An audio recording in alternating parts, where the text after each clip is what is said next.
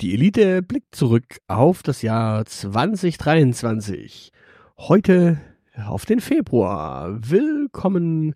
Hallo, liebes Teilnehmer. Hallo, lieber Aushilfsjedi, willkommen im Februar. Ich äh, habe den 20. Februar mitgebracht und bin total äh, entzückt und gespannt, welches Datum du anbieten kannst. Ich habe den 10. Ich habe den 10. Dann gehört die Bühne jetzt dir. Ja, beim Gipfeltreffen zur Migration einigen sich die Regierungen der EU-Mitglieder darauf, die Zahl der Rückführungen zu erhöhen. Außerdem haben sich die Regierungen darauf geeinigt, dass die Ablehnung eines Asylantrags in einem Land auch in allen anderen Mitgliedstaaten anerkannt wird. Zudem können künftig EU-Mittel für Infrastruktur an den Grenzen bereitgestellt werden. Ob das Zäune und Mauern oder Wachtürme und Kameras sind, ließen die Staats- und Regierungschefs offen. Ja, also Infrastrukturprojekte sind ja wichtig. Wir sehen ja in Deutschland, wohin eine marode Infrastruktur führt. Mhm. Also von daher ist das ja schon mal sehr sinnvoll, dass die in Infrastruktur investieren wollen.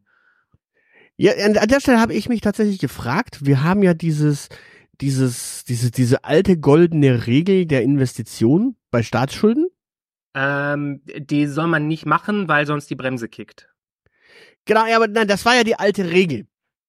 Ja. Das ist ja die, die goldene Regel war ja, bevor die Schuldenbremse kam. Achso, die goldene Und- Regel ist, was du nicht willst, was man dir tut, das fügt auch keinem anderen zu. Also Nein, wenn, die du, alte- nicht, wenn die du nicht alte- willst, dass deine Flucht durch äh, Grenzzäune behindert wird, dann behindere auch die Flucht anderer nicht durch Grenzzäune. Nein, die, die goldene Investitionsregel. Also im Grunde durft, durftest du immer dann Staatsschulden machen, wenn du in eine, äh, wenn du was investiert hast, äh, was gewinnbringend ist. Ja. Jetzt müsste man mal fragen, wie würde eigentlich die CDU es sehen, wenn du quasi Infrastrukturprojekte in Infrastrukturprojekte investierst, die quasi Grenzzäune, Mauern, Wachtürme, Selbstschussanlagen, Kameras und so weiter und so fort beinhalten. Äh, Wäre das eine gewinnbringende, weil, weil du müsstest ja dann die Leute nicht mehr zurückführen. Ja. Das ist also eine Investition, die weniger Kosten nach sich zieht, weil sie natürlich, Naja. ja, du musst, und du hast weniger Klimabelastung, weil du musst ja diese Leute nach Hause fliegen. Ja. Also hast du weniger Klima. Das, ich, ich glaube, ich glaube, so ein, so ein, so ein äh, Innenminister CDU, Bundesinnenminister CDU, so 2025, 26, könnte durchaus den Finanzminister dann überzeugen, quasi diese Investition doch durchzulassen. Vor allem kannst du ja, kannst du ja sagen, okay, du, du definierst eine Obergrenze, keine Ahnung, von Fünf. fünf und alles, was über diese Obergrenze hinausgeht, kannst du quasi als Krisenmodus nehmen und dann kannst du im Krisenmodus auch investieren. Ja. Du verstehst, worauf ich raus will? Äh, du versuchst gerade den Konserven äh, Flüchtlinge als Wirtschaftsding zu verkaufen. Nein, ich versuche zu behaupten, dass sie es als äh, sowas sehen würden. Und wie gesagt, wir, wir sehen ja beim, bei dem Gipfeltreffen zur Migration einigen sich die äh, Regierungen einfach mal darauf, dass es mehr Rückführungen geben muss. Ja. Also wir reden jetzt tatsächlich von Menschenrückführungen und Rückführungen und nicht von esoterischen Rückführungen. Nennen wir es doch Abschiebungen. Genau. Ja, also wir Und- müssen uns ja den Neusprech nicht zu eigen machen. Früher hat man sowas Abschiebung genannt und ich finde, das ist ein schöner Begriff. Ja, was, was ich viel interessanter finde, ist, ich, ich dachte eigentlich, wenn ein Land äh, einen Menschen asyltechnisch ablehnt, dann tut es das aus einer gewissen Rechtssicherheit, dass es einfach keinen Grund für Asyl gibt.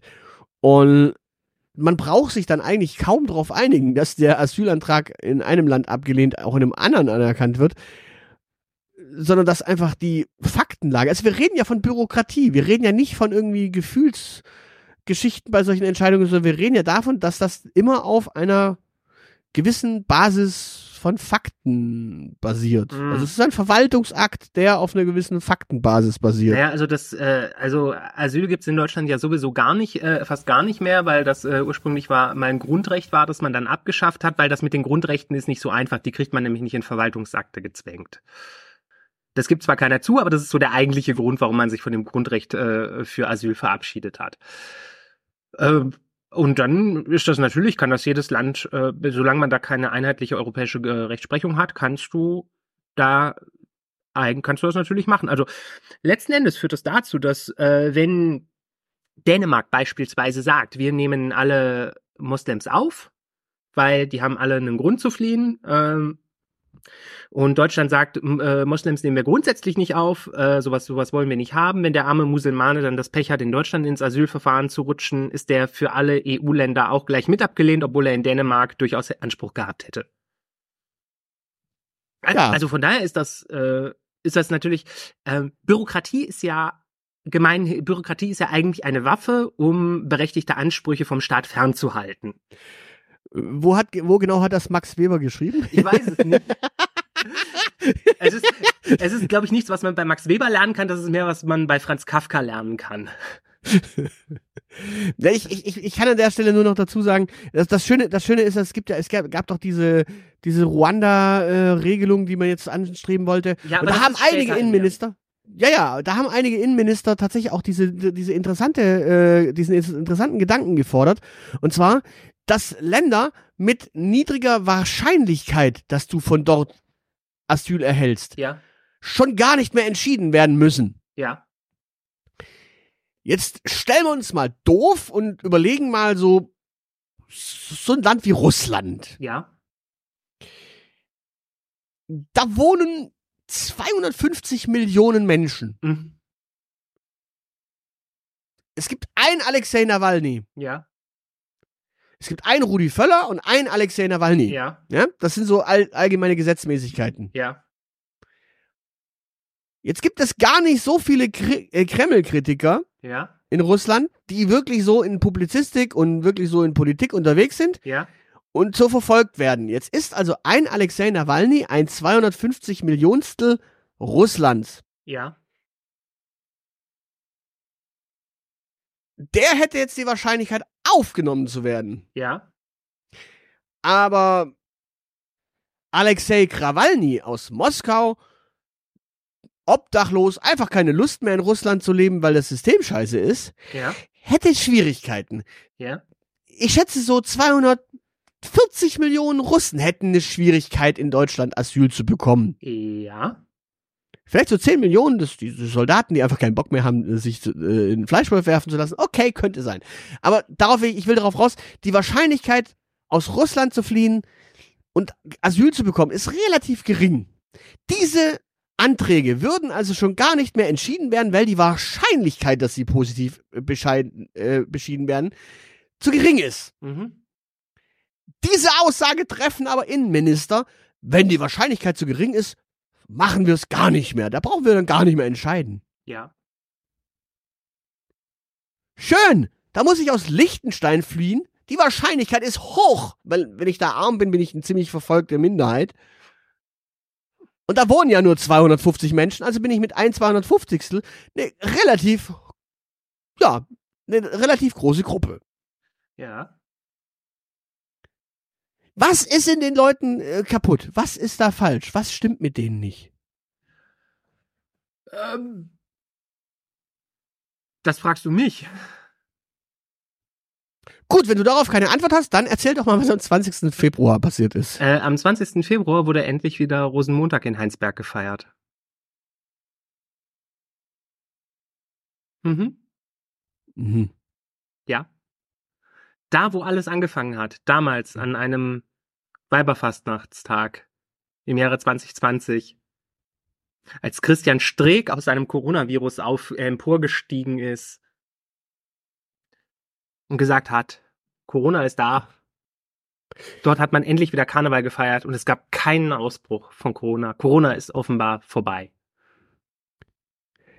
Okay, ich, ich mag es nur ungern sagen, aber ich glaube, Corona kam gar nicht aus Heinsberg, sondern das kam über Wuhan und Ischgl nach Deutschland, irgendwo über die Bal äh, Balkanroute über Bayern. Das behauptest du. Und man muss übrigens unterscheiden, äh, Wuhan ist nicht Wutan. Ja, der Wu-Tang Clan ist nochmal ein ganz anderes Thema. Der hat aber im Jahr 2023, glaube ich, keine Rolle gespielt. Ähm, aber, aber trotzdem, wir, wir wollen hier mal festhalten, also solange Dinge nicht medial passieren, passieren sie ja nicht. Und Okay. Corona hat nicht wirklich passiert, bevor es nicht Heinsberg gab. Da war das noch so ein Kurio Kuriosum, dass man mal so, so ähnlich wie die Schweinegrippe. Ich, ich glaube, ich glaube, Ischgl gab es davor. Ja, aber das ist Österreich. Also ich bitte, bitte dich, was interessieren uns andere Länder? Also erstens, Ischgl ist ein Ort, wo ganz viele Deutsche zum Feiern und Skifahren hinfahren. Ja. Das heißt auf Deutsch, das ist schon mal Tourismus. Und stell dir vor, jemand würde in Ischgl entführt werden. Das heißt, da wären dann Deutsche betroffen. Das wäre ein Terroranschlag gegen die Deutschen. Das wäre schon mal der eine Faktor. Das darfst du nicht vergessen. Mhm. Und der zweite Faktor ist, in Österreich arbeiten ganz viele deutsche Tourist, äh, Gastro-Fachkräfte. Ja. Der Fachkräftemangel in der deutschen Gastro basiert ja nur darauf, dass ganz viele Menschen aus Ostdeutschland, als es hier keine Gastro gab, nach Österreich gegangen sind, wo es Gastro gab. Mhm. Deswegen kannst du auch deinen Germknödel gerne mal hier bestellen. Hätten sie noch gerne einen Jagertee dazu. Also Ronny aus Pirna arbeitet als Servicekraft in Graz oder auch eben in Ischgl, Ich möchte, ich, hinterm möchte, Tresen. ich möchte an dieser Stelle anmerken, dass nicht genug Ronnies aus Pirna ähm, in Ischgl arbeiten, sonst hätte man in Pirna die AfD verhindern können. Nein, nein, äh, die, die, die schlauen Ronnies, die sind ja weg dort. Das ist ja das Problem. Im, im Grunde die, die, die fleißigen, äh, tatkräftigen Ronnies, die auch mal, keine Ahnung, zehn Jagertees auf einmal servieren können, die sind ja weg. Verrückt. Ja, aber, aber trotzdem, das ändert nichts daran, dass ähm, Ischgl in Österreich liegt und damit im Ausland. Und fürs Ausland, wie du gerade mit deinem Datum äh, ausgeführt hast, interessieren wir uns doch nicht. Na gut. Also von daher hat Corona nicht stattgefunden, bevor es nicht nach Heinsberg gekommen ist. Und ähm, ja, da wir jetzt wieder Rosenmontag in Heinsberg feiern können, können wir an dieser Stelle verkünden, Corona ist vorbei. Gut. Vielleicht auch erst im März. Aber das sehen wir dann im März. Genau. Bis Äh, in diesem Sinne, in Heinsberg sagt man ja wahrscheinlich dann auch Hello und in diesem Sinne, ciao. Ciao.